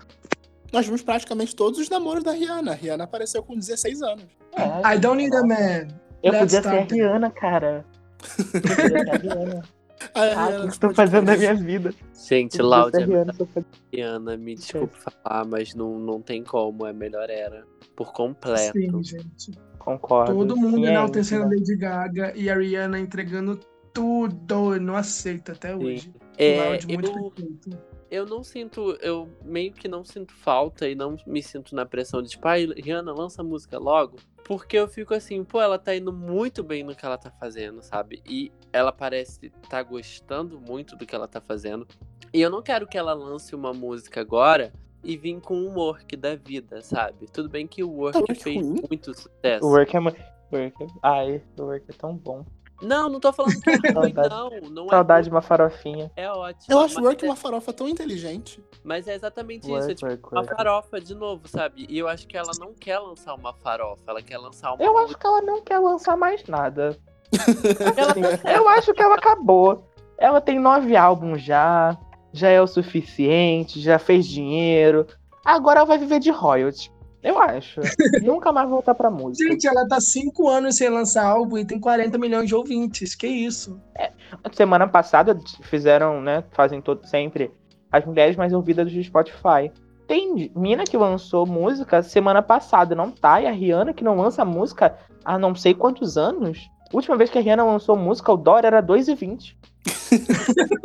Só uma E a Rihanna lançou uma música esse ano, gente. Quê? Sim, a Rihanna lançou uma parceria com Party Next Door esse ano. Ah, Apaga. tá. Ninguém liga. Esconde na, esconde na moita. Ninguém ligou. Deixa eu lá. E teve, dizer, tivemos a dois Rihanna, foi o Out com, com o DJ Khaled em 2018. tá, Eu a não Rihanna é a suporto única Kylie. capaz. Eu queria dizer isso. Deixar aqui declarado, não suporto Khalid. Por favor, para de chamar Beyoncé pra featuring, porque fica uma música horrível e ela tem que cantar depois. Tá no contrato. Tá. Tá no contrato, tá lá. Ela tem que cantar Top Office é, a- até a morte. Ela fica enfiando Top Office nos shows. Não suporto. Então, só Uma tristeza. Mas uma coisa que me inspira muito na Rihanna é o lance dela ela ter adotado o Unapologetic pra vida dela. Então, ela não é uma artista que se explica. Diferente da Beyoncé, que se isolou pra poder viver a própria vida, a Rihanna continua sendo super exposta, mesmo não sendo mais cantora. Mas ela tá nem aí. Como o LS Ela é levantou engraçada, ela responde, ela responde os outros. Sim, ela Ai, responde os outros. é, ela vai entra no. Ela é a vida dela. Ela entrou no é Instagram da Rihanna brasileira e perguntou assim: ai, cadê o álbum? Mano, Beyoncé jamais faria isso. A Beyoncé Ninguém não comenta. A Beyoncé não segue ninguém. Eu, Então, eu, eu, eu, acho tenho, que eu tenho uma teoria que a Beyoncé tem um fake. pra ver, não é possível que ela não vê as coisas, né? Gente, ela fala no Homecoming. Ai, agora eu vou pra casa vigiar meus milhões de, meus milhões de filhos. Gente, essa mulher tem um fake, cara. Tá seguindo os outros aí, é, postando as fotos. Do, do- ninguém tira da minha cabeça que quem administra a rede social da mãe dela é ela. Eu acho que o sucesso da Rihanna ele se deve por, por conta disso que o desse no- unapologetic. Porque ela não é igual a Adele, não é igual a Lorde, não é igual as outras artistas que, quando não estão lançando música, se escondem atrás de uma pedra. A Rihanna é uma pessoa pública, né? Então o nome dela tá sempre em alta e, consequentemente, a gente tá sempre ouvindo ela. Eu sinto falta dela na música, mas eu acho que o que ela tá fazendo hoje é muito mais importante. Tem um impacto muito Sim, maior. com Fenty Beauty. E e- ninguém vai falar, tipo assim, ah, essa música é ruim, vai flopar. Não tem isso. Meu, não, meu amor não gostou da maquiagem, compra outra. Usa duas vezes. Vai vender igual. Gente, Compra- não tem Ah, como a a Fenty maca- Beauty ficar ruim. É melhor do que MAC. É, é Ah, a, fake, a Fenty Beauty pode não tá boa, não pode estar boa na tua pele. Às vezes é você que não brilha. A culpa não é da maquiagem. É, É que isso, você Deus. não brilha. Aí tem o meu tom na disso. Fenty Beauty, gente. Isso assusta. Tem o meu tom de pele na Fenty Beauty. O meu. Sim. É, eu sou. Eu sou café com leite, então. Gente, vamos falar agora do... Vamos... vamos falar agora do The Weeknd, gente. O Abel, meu neném. Se alguém criticar ele, olha só, vai ter uma briga aqui. Ele dominou o mundo, na minha opinião. Ele tem uma sonoridade única, filhozinho do Michael Jackson. Vai apresentar o Super Bowl. Grammy do ano de 2021 é dele. E é isso. Alguma crítica, alguma coisa pra falar? É, tem muita Não. gente que critica o The Weeknd, né? Quem? Me fala que eu vou atrás. É, a comunidade lésbica critica o The Weeknd por causa de uma música dele. Agora, se você me perguntar qual é, eu não faço a mínima ideia. É porque qualquer crítica ao The Weeknd eu apago. Enfim. É isto. É igual criticar apago. Beyoncé, na minha opinião. Ah, Tem Ah, papo, porque você não é uma boa um atriz. polêmico. quando, Tem a é, quando questão critica. de I Can Feel My Face ser sobre cocaína. Ah, tá bom, gente. Quem não dá. Porra, só porque o cara dá um teco? Posso fazer nada. Ele tá te obrigando a dar um teco com ele? Não tá. É a vida, gente. Tem gente que fuma, tem Então. gente que cheira. essa música me dá vontade de fazer uns negócios, não vou mentir. Tá, Menino, cuidado. dá Derrubando o podcast aí, a Polícia Federal. Eu queria não sentir a minha cara também de vez em quando, mas é isso, The Weeknd. É, é, Olha, Lenda. Polícia Federal. Eu queria dizer que ninguém aqui compactou com isso. O uso de drogas não está sendo explicitado. É, E você, O próxima faixa. pelo amor de Deus. Oi? Agora, oficialmente, falando sobre a música de The Weeknd, eu tenho um sério pé atrás quando ele vai pro, pro lado My Dear Melancholy, quando tem um momento influência de Selena Gomez na vida dele. Eu gosto muito das músicas agitadas do The Weeknd, e tenho sérios Ah, problemas quando ele vai pra parte triste. uma. Eu adoro uma sofrência, você sabe, eu adoro uma música pra chorar. Chama meu nome, chama meu nome. Ai, maravilhoso. Ele- Call Out My- LS, o Call representante My dos Name. sertanejos do Brasil. É, não. Eu, eu estou viciado em Barões da Pisadinha, mas isso a gente deixa pra Ah, outro amor, deixa pra outro dia, mas eu. Enfim, Não. adoro The Weeknd, gente. Vamos. Qual a música favorita, álbum favorito dele? De Ah, gente, eu, sabe uma coisa que eu vejo no The Weeknd, né? Porque a gente- quando a gente fala de um, assim, um artista pop, um artista hétero, a gente, a gente vê uns caras que não, não tem uma produção, sabe? Ainda mais no meio que o, o The Weeknd tá, que ele tá tipo assim, um pop, mas ele também, ele também tá no R&B, também tá no hip hop, ele tá por ali, e é uns caras que não se prepara, assim, pra fazer uma apresentação. Hoje em dia não tem mais um Prince, um Michael Jackson, um George Michael, que eram os caras que dava sangue pra fazer a apresentação. Não, hoje em dia os caras botam a camiseta branca, faz chover no palco e o nego bate palma. Ai, maravilhoso, perfeito. O que, que ele fez, gente? Só apagou a Smart Fit e acabou, né? Só penteou o cabelo. Ai, quem pegou, pegou. Quem pegou, pegou. Não falei mal de Não ninguém. deu nome. Não dei nomes. Quem- é, comenta, no, comenta no post do próxima faixa quem, quem você acha que é. Mas Ai, comentários da Rainha Mato. É, Eu gosto do The Weeknd porque ele se prepara, sabe? Ele tenta fazer alguma coisa. Eu acho que Ele, ele, tenta, ele- não, meu amor. Ele faz. Ele Ele, entrega É, não, conceito, ele... ele- entrega tudo. Aham, gente. Porque, tipo, ele é um artista que pode ter um Super Bowl, sabe? Poxa, tu vai tacar. Tem artista que tu tacar dentro de um Super Bowl e vai fazer o quê? Pegar um violão? To- Tocar um Legião, sabe? Tocar um. sei lá. Chamar. Ai. Você olha, tá falando olha, do show do Justin Timberlake?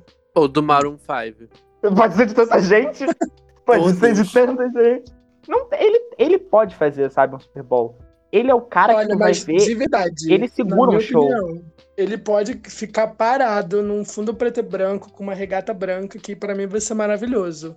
Vocal, gogó. Não Até é todo porque mundo é muito que tem bom de gogó. se ver. Isso, É você é todo mundo que consegue cantar em quatro línguas? Consegue cantar numa uma clave de sol, uma clave de dó? Ele consegue. Ai, a gente lhe cantando em espanhol com uma luma, tudo pra mim. Uma Mas vamos falar de outro que entrega tudo também, o Bruno Mars. A Tá? cota Ele se tornou, um dos, se tornou um dos maiores nomes do pop e do R&B. Um dos melhores compositores da geração. Já escreveu para Adele, já escreveu para o Ed Sheeran, já escreveu para Beyoncé, já escreveu para todo mundo. Tá? O The Weeknd também escreveu para Beyoncé, vamos pontuar isso, lenda. Com o Sai último álbum dele, o 24K Magic, ele foi o primeiro homem negro a ganhar a categoria principal em mais de 10 anos. E é apenas o décimo artista preto a ganhar, né? Aí eu vou trazer essa, essa discussão aqui. Eu, eu coloquei tanto no, no- A gente usa tanto o Grammy, o Grammy, né, como referência, e aí a gente vê isso, a gente pontua isso. O que, que vocês acham do Bruno Mars? Vocês acham que ele ganhou esses Grammys por conta da pressão que estavam fazendo na época? Vocês veneram o Bruno Mars igual veneram É, The eu não? Eu não acho que ele ganhou os prêmios na época pela pressão, até porque nos Estados Unidos tinha um debate muito grande se ele é negro ou não. Sim. Ele é a nossa Tem- tem- de skin no episódio. Aham, ele é. Ele é. Maravilhoso, me senti representado. Porque tem todo um debate que a mãe dele é filipina e o pai dele é havaiano. Então, ele, assim, em teoria, assim, os conceitos raciais estadunidenses, ele seria birracial, mas não negro. Por isso que tem essa parada do. Ah, o Grammy fez uma pressão, por isso que o Bruno Mars ganhou. Não, gente, se o Grammy quisesse fazer uma pressão e dar um prêmio para um negro, ele teria dado pro Jay-Z, pro Kendrick Lamar, pra Cisa, sabe? Nossa, podia ter dado o prêmio precisa, né? Ele podia ter dado um prêmio pra Cisa, mas o Kendrick Lamar tá na fila há mais tempo.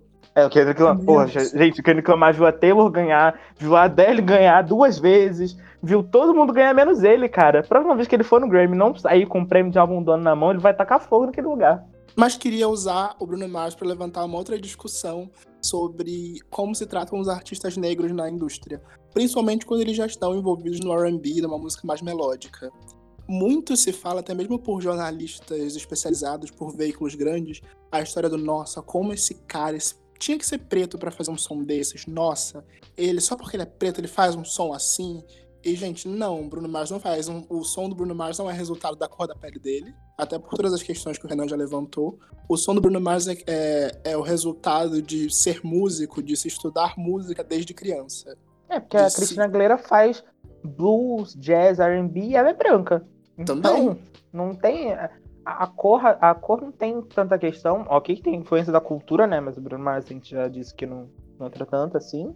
Ah, então, a gente falar que o som dele vem por causa disso é tipo os jornalistas do de futebol no Brasil que falavam que o Pelé jogava bem por causa do swing negro que ele tinha. Né? Mas olha, acontece muito de veículos grandes, não vou citar nomes aqui, meninas. Quem sabe É quem é. pro- Não, me, con me conta e você censura pra vocês não serem processados.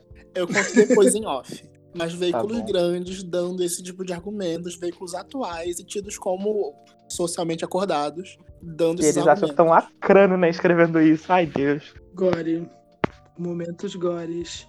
Momentos é, gores. é, eu, eu tenho uma amiga que ela chama de, de racista emocionado, né? Que é aquela pessoa que ela tá elogiando. Na cabeça dela, ela tá falando bem. É a senhorita Ela Morello. tá elogiando. Gente, é, é a senhorita Morello. É a senhorita Morello. É isso. Ai, mas você tem esse swing todo, né? Porque a sua família é do gueto, sua mãe fuma crack. e ela fumando crack, ela te ensinou esse swingado que você botou na sua música. Imagina o jornalista pensando assim. Adoro, fa- adoro falar mal de jornalista, por isso que eu queria entrar pra área. Pra falar com um diploma na mão. Ah, somos três aqui. Nossa, quem é jornalista aqui? Os três. Eu. Todos os três. Sério? Ai, gente, vamos. Gente, por favor. Todo mundo. Não, peraí, por que vocês viraram jornalistas? Todo mundo que eu conheço que é jornalista só- é, adora falar mal da área, sofre por causa da área, manda eu, em- manda eu arrumar outra, é, manda eu arrumar outra área de interesse. Mas é isso mesmo, sabe? Se você, é você novinho, deve deve estar no primeiro período ainda, está correto. Não, não, não, tô no. Gente, eu, eu tô no terceiro ano do ensino médio. Ai, gente. Próximo artista, gente. Próximo artista, gente. Jorge, A fala aí um pouco pra gente. também de a princesinha do R&B. A Alicia Keys ela conquistou o mundo desde os anos 2000 e tá aí. Ela é multi-instrumentista, tem uma voz sensível, incrível, tem nove canções top 10, em- além de inúmeros outros hits, e é um sinônimo de excelência. É ou não é, meu povo? Não. Alicia Jorge, vou convidar você. Com Vou convidar o Jorge pra enaltecer a Alicia Keys, que ele tá muito quietinho. Tem muita gente falando. Aí eu. Isso eu, foi pra eu mim, Jorge. Eu sempre adorei. Eu Alicia entendi, tá? Oi? Foi pra mim, né, Jorge? Eu entendi, tá bom. Obrigado. Não, claro que não. Mas vocês três estavam falando aí, o quarto pessoa vai falar em cima. Melhor não. Mas enfim, voltando à Alicia Keys. É. Nem sei o que eu ia falar mais. É isso, gente. Ela é, ela é maravilhosa. Lançou um álbum agora perfeito, bem militante. E ela abraçou várias causas militantes, parou de usar maquiagem. Ah, você chegou no ponto que eu queria levantar. Ela consegue ser mais bonita sem maquiagem do que com, porque eu achava Sim. as maquiagens dela dos clipes uma cafonice. Sim, demais. Deus me livre e guarde. Mas olha, por muito tempo a imagem que a gente tinha da Alicia Keys, ela era não embranquecida, mas ela era tinha características atenuadas muito pela maquiagem. Se aproveitavam muito dos traços mais finos do rosto dela para ser mais a menina do R&B e menos é, menos visualmente com traços menos negros visualmente. Ah, mas a Beyoncé. a Beyoncé também. era de ouro. A Beyoncé era de ouro, gente. dela também. A Beyoncé no Sasha Fierce é de ouro. No. Ela é de prata, porque é preto e branco. Não, na abertura do, do DVD do, do. daquele DVD que ela começa cantando Deja Vu. Que ela tá com aquele laço gigantesco. Oh Deus! Ninguém deu a mão pra essa menina e falou assim: olha, Beyoncé tá feio. Mas tudo bem. Ninguém fala isso pra Deus, Renan. Ninguém faz isso pra Deus, né? Deus tá errado. Mas, Né? gente, eu, eu, eu gosto da Alicia Keys porque, cara, ela, ela, é meio, ela é muito constante, né? Ela não, não derrapa tanto, sabe? Tem gente que derrapa. Ah, eu não. Tipo, há quanto tempo que a Alicia Keys já tá em carreira solo? O Grammy que ela ganhou tudo foi 2002, então 18 anos, quase 19 anos que ela tá aí. Menina conseguiu no primeiro álbum dela sair com seis Grammys na mão, sabe? Não acho O primeiro álbum tá? dela é um hino. O primeiro, o primeiro álbum dela é maravilhoso. Produção do Kanye, diga-se de passagem. Outra pessoa Ah, mas incrível. com ela eu acho que podia colocar até a MC Melody pra produzir, porque ia ser coisa boa. A menina cantava Ati- Atirei o pau no gato e fica incrível. Atirei o pau no gato no piano. No piano Ela não deixou transparente aquela dela. música da Billie Eilish boa, gente. Você não consegue Mas, falar de uma sem atacar a outra, né? Outra Ela artista conseguiu. que é multi-instrumentista e que estuda música há anos. Ela é uma pianista, tipo, nível. Nível Nina Simone. Exatamente. Viu? A, Olha, a eu Nina Simone é uma dizer- inspiração pra Alicia Keys. Que o Grammy desse ano, eu queria. no- no- em todos os Grammys, né? Quando ela, ela senta no meio de quatro pianos, três, dois, e ela começa a tocar os pianos, assim, todos eles, numa cadeira Eu me giratória. sinto um inútil. eu me sinto um inútil. Eu me sinto Eu não péssimo. Eu Olha, não consigo eu tô fazer uma comida com duas digitando, panelas. Eu me sinto a Alicia Keys. New York. Com dois teclados. Olha, eu Digita consigo no- uma mão no Digita Mac, no e-mail e a pauta do, do podcast. Ai, gente, lenda. Vamos falar agora, para encerrar, os artistas solo. A gente vai dar uma, uma puxadona, assim, em alguns outros nomes depois, né? Mas vamos falar da rainha do rap. Não dá para falar de artistas negros que inspiram a gente sem falar da lenda. Mamãe do Ano. Ela é a artista feminina com mais entradas na história da Hot 100. Mais de 40 milhões de ouvintes no Spotify. Responsável aí, praticamente, por trazer de volta, por renascer das cinzas o rap feminino. Agora a gente tem aí vários nomes que Não, se inspiram eu- muito nela. Eu acho que ela não é nem só renascer o rap feminino, o rap no geral. Acho que já dá pra gente falar isso do efeito Nicki Minaj. O rap, no geral, eu acho um pouco. A gente tava Ai. vendo uma cena muito aquecida.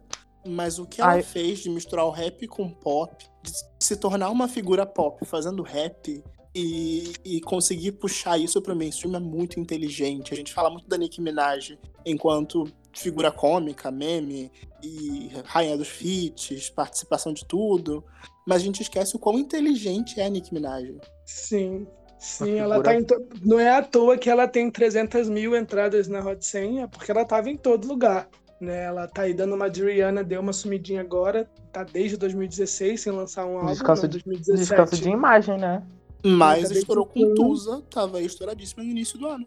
Com Tussa, pegou primeiro esse ano com o remix de Say Soul e com Trolls. É... Gente, eu fico pensando como a Nicki Minaj é a mulher que mais entrou no Hot 100 e só tem dois número um, cara. É muito inacreditável isso, mano. Sim. Pensar que ela só tem dois número um. Porque a gente vê. Porque ela, assim, tem muita artista que entra em número um, fica lá e 10 semanas, nunca mais entra. Mas ela não. Ela entrava, tipo assim, toda semana. Tava ah, top 5, top 2, top 3, top 5, 6, 7. Tava ali, sabe? E não, e não entrava em número um. Ainda suscita discussão, né? O que é mais importante? Você ter um número um ou você ter uma presença mais constante? A conta Eu Eu dela gosto tá. gosto de do retweet que ela deu na Beyoncé, que diz o seguinte, gente, metade dos números uns você não lembra. Você não lembra de uma canção que teve foi número um em, sei lá, Todas as canções que foram número um esse ano. Cita três. tira três, exatamente. É, o Esse impacto cultural, várias. isso, o Não, impacto é. cultural, ele é muito maior, ele é impagável. Né? A Beyoncé não foi primeiro um com álbum, não foi primeiro um com single esse ano, mas daqui a 10 anos a gente vai estar falando de Lion King, não vai estar falando de, sei lá, Sei. Do Trolls. Soul. Watermelon Sugar. Watermelon Watermelon Sugar, Sugar. com certeza. Então O é Watermelon isso, Sugar, acho que é a sabe? semana que a gente não tá falando. É Mas vem cá, mas a gente não lembra de números uns, mas a gente lembra de Super Bass, de Business Trap, Anaconda. Anaconda. Vai, Anaconda, então. Gente, Anaconda é tudo. Inclusive, ela usou outro momento inteligentíssimo de Nicki Minaj. Ela usa Anaconda, uma música pop, fácil, ultra sexual, pra promover um disco de rap que é puramente rap, rap pesado, rap muito pessoal, que é o do Pink Prince, que até hoje pra mim é o melhor disco da Nicki Minaj. Sim, gente, esse álbum é maravilhoso. Grand Piano, eu fico muito. Nossa, Grand Piano ela canta com. Parece ser a voz dela mesmo, né? Tipo, não a voz que ela posta pra cantar rap e tal. Ela tem até mesmo uma música com a Jessie Ware, The Crying Game, que é perfeita. No- Ah, esse álbum. Tirando Anaconda Real, esse álbum, todas as músicas deles, dele conversam e são perfeitas e bem escritas e contam todas uma história. É porque a Nicki Minaj é, É. uma ótima compositora. Eu acho que o que ela foi muito inteligente na questão de, de se vender é que ela era rapper. Né? Você vê, encontra vídeos dela muito antigos, lá de 2009, de 2010, lançando, fazendo mixtapes, fazendo freestyles. E aí, quando ela acredita que ela está. Ela conseguiu o lugar dela ali, ela para de fazer aquelas músicas mais pop e começa a apostar no rap, rap mesmo. Pra se consagrar, começa a se chamar de rainha do rap. Muitas pessoas questionaram esse título porque ela fazia música pop. Ela popularizou o rap, mas lenda. Né? Inclusive, e saibam mais e vamos comentar mais sobre Nicki Minaj a partir do nosso episódio sobre Nicki Minaj e a influência dela no rap feminino com o DJ Ayla. Menino, quando que sai isso? Sim, isso foi ótimo. A gente do já lançou passado. esse episódio, é do ano passado. Deixa É o nosso ouvir. episódio. Pera aí, eu vou te falar aqui rapidinho. E Já puxa aí, Eu vou deixar aqui puxa aí o compilado de artistas filhos da Nicki Minaj, praticamente, que eu reparei isso agora. Nossa, ver... meu Deus! Temos toda uma nova geração de crianças do pop, do rap, do R&B vindo aí. A gente pode citar Lizzo, o Lil Nas X, a Normani, a Cardi B, a Megan Thee Stallion, a própria Doja Cat, o Khalid. É muita gente boa. E o que, que a gente pode esperar dessa gente no futuro? Quem vocês Eu acham queria vai só que a Normani aparecesse. Saísse do cativeiro. Free Normani, por favor, gente. Tá presa. Eu acredito assim. muito que ela pode vir mais estruturada no futuro. É, eu também. Eu acho que eles estão trabalhando nela para quando ela vir, ela vir de verdade, sabe? Não, não parar no meio do caminho. Beyoncé, eu nunca te pedi nada, Beyoncé. Coloca a Normani na gravadora da Chloe Haley e tira ela da RCA, pelo amor de Deus. A RCA é muito ruim, gente. Poxa, por favor, gente. Beyoncé apadrinha essa criança. Pega ela pra tu. Chloe Haley também deveria estar aqui. Eu gosto dela. Acho ela... Não sei se elas Elas fazem são tanto tudo. sucesso. Elas só Pra não fazem mim- tanto sucesso, né? O problema delas é Não. esse. Ainda. Ainda, ainda ainda. É um sucesso tra- Sim. trabalhado. Eu queria destacar Liso, que me mostra também muito que o sucesso não tem idade. Você não, pre- eu não preciso me sentir um lerdo porque eu tô terminando a faculdade com quase 25 anos. Mas Você e tem sucesso quase tem 25 só horas anos. de acontecer. Não, é porque vocês parecem mais novos. Desculpa. Obrigada, é a Cutis. A Cutis tá em dia. Jesus amado. Para encerrar o nosso programa, vamos falar, não dá para deixar de falar das lendas, né? Michael Jackson, Whitney Houston, Aretha Franklin, Stevie Wonder, Marvin Gaye, Diana Ross, Tina Turner e muitos outros nomes que quebraram barreiras e venceram preconceitos. São Sim. referências para todo mundo que a gente falou aqui hoje. Né? A gente tem que celebrar esses nomes sim, que são sinônimo de poder e de representatividade. São artistas negros que inspiram há muito tempo né? Eles abriram um caminho, vamos, colocar assim, né? Eles abriram um caminho para essa geração agora. A gente tava. E eu fico. Ah, desculpa. Não, é porque a gente tava falando do, do Bruno Mars ganhar. Ser só a décima pessoa negra a ganhar o Grammy de álbum do ano. A gente tá aqui com o Steve Wonder que ganhou três álbuns do ano, sabe? Ele é um, é um recorde. Não tem. Só tem mais duas pessoas que igualaram isso, mas o cara tem 28 ou 27 Grammys. Então ele é um nome muito forte. Michael Jackson tem um álbum mais vendido da história. É o, é o artista mais premiado da história. A Whitney Houston é- era a mulher mais premiada, hoje em dia não é mais, é, é minha deusa Beyoncé. Mas a gente vê que o impacto dela, dele, é muito grande até hoje. Tem, hoje em dia a gente vê artistas que começam carreiras e você vê a, a referência direta ao, ao Michael Jackson, ao Whitney. A Beyoncé tem, tem uma Love on Top que você vê e você fala assim, cara, aquilo ali é Jackson 5 purinho. Você vê o Muita Bruno gente que a gente citou nessa primeira fase, Bruno Mars mesmo, a própria lixa, citando coisas de. de... de Michael, de Whitney, Sim, de Prince. A Alicia Keys gravou- já regravou uma música do Prince que o Prince deixou, sabe? Porque O Assim, Prince né, o gostava o dela, Justin isso é uma coisa muito rara. É, o Prince não gostava de ninguém, gente. Se- Sejamos sinceros aqui. Quem que o Prince gostava? Da Jogar da. Liso, Da Liz. que mais quem? Que é, Só. é, porque. eu Da Janelle só. Eu, eu acho que o Prince até hoje tá espraguejando de onde ele estiver o Justin Timberlake que fez aquela música com ele. Até E a hoje. Madonna. Eu acho que ele xingou a Madonna naquela homenagem também. Mas ele devia mas a xingar Ma- a Madonna todo dia. Ah, gente, a Mas Madonna tá bom. Eles brigam e se amam. Exatamente. É isto.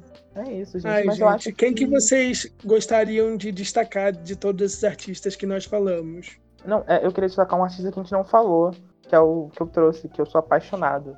Que é o Quincy Jones. Que é o. É, tá aí, uma pessoa Cara que a gente, a gente não citou, mas citamos indiretamente em alguns momentos aqui. é, ele, ele é o cara que fez o Michael Jackson, né? Então, tem como a gente não falar dele.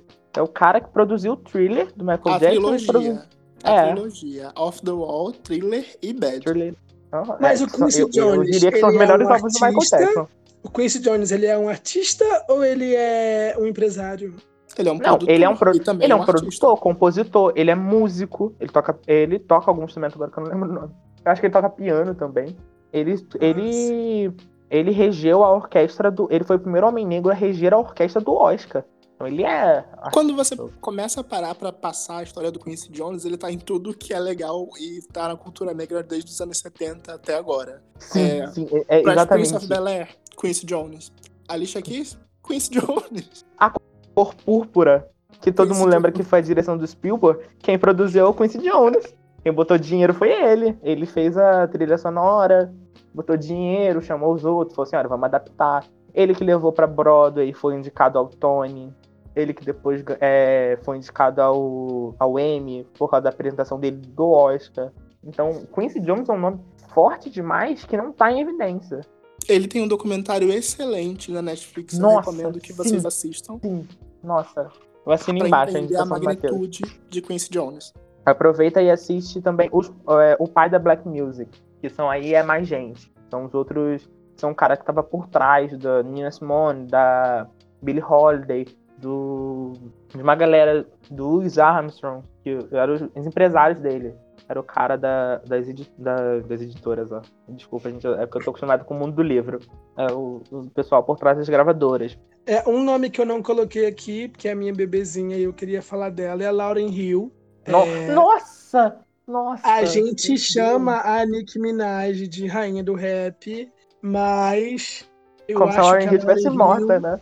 A Lauren Hill tem um legado incrível, ela tem um vozeirão fodástico. O que ela fazia no, no The Foodies é assim, demais.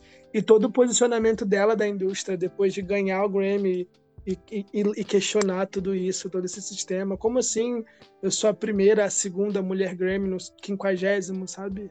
E ela é a Hum. última mulher negra a ganhar o Grammy. Depois dela, faz 20 anos que uma mulher negra não ganha álbum do ano. Exatamente, ela é tudo. Ela é perfeita. Algum outro nome que vocês gostariam de lembrar, meninos? Eu acho que a gente nem tem mais tempo pra outro nome, infelizmente. A gente estourou demais o tempo desse Ah, episódio. Tem muitos nomes, né? Tem o. Ah, deixa é, deixa como Temos recome- nomes sabe, o, parte 2, pra uma parte 3. o crédito. Os créditos finais, deixa lá, Prince, George Michael, é, Nina Simone, Billie Holiday. O George Michael é James. branco! Ah, e o George Michael é branco, eu esqueço, desculpa. Eu- desculpa, gente. Foi mal, é porque eu sempre, eu sempre boto ele na mesma caixinha que o. Eu sempre junto. Desculpa. Ah, enfim, gente. Temos um episódio. Temos um super episódio. Temos um super episódio. Por que enaltecer esses artistas que inspiram a gente? Não tem tempo, por isso que é dividido em duas partes. Imagina quanto tempo vocês vão ficar ouvindo a gente se a gente colocasse os artistas brasileiros aqui também. Então, a- semana que vem vamos ficar mais uma hora e meia. Três horas. Não tem, não tem uma hora, disso- não tem uma hora nisso aqui nem ferrando. Tem mais, tem bem mais. A gente tá desde Muito mais. Coitado de quem edita. Então temos um episódio, gente, meninos. Temos. Muito obrigado pela sua presença, Renan. Obrigado. Aproveita pra dar as redes, dar o podcast. Surtei muito com o convite. Mas é, você pode me seguir no Instagram como parte underline Phoenix, com X no final. É, é, eu não uso, mas tá lá. Pode seguir. Você pode seguir também no Twitter, que aí eu realmente uso, como Parte Phoenix. Ah, eu pode me seguir, porque né, eu tenho um Vem Aí literário, não podcast. Mas eu tenho um Vem Aí literário esse mês. Então pode seguir Renan com dois N's antes do A, underline Pires, underline.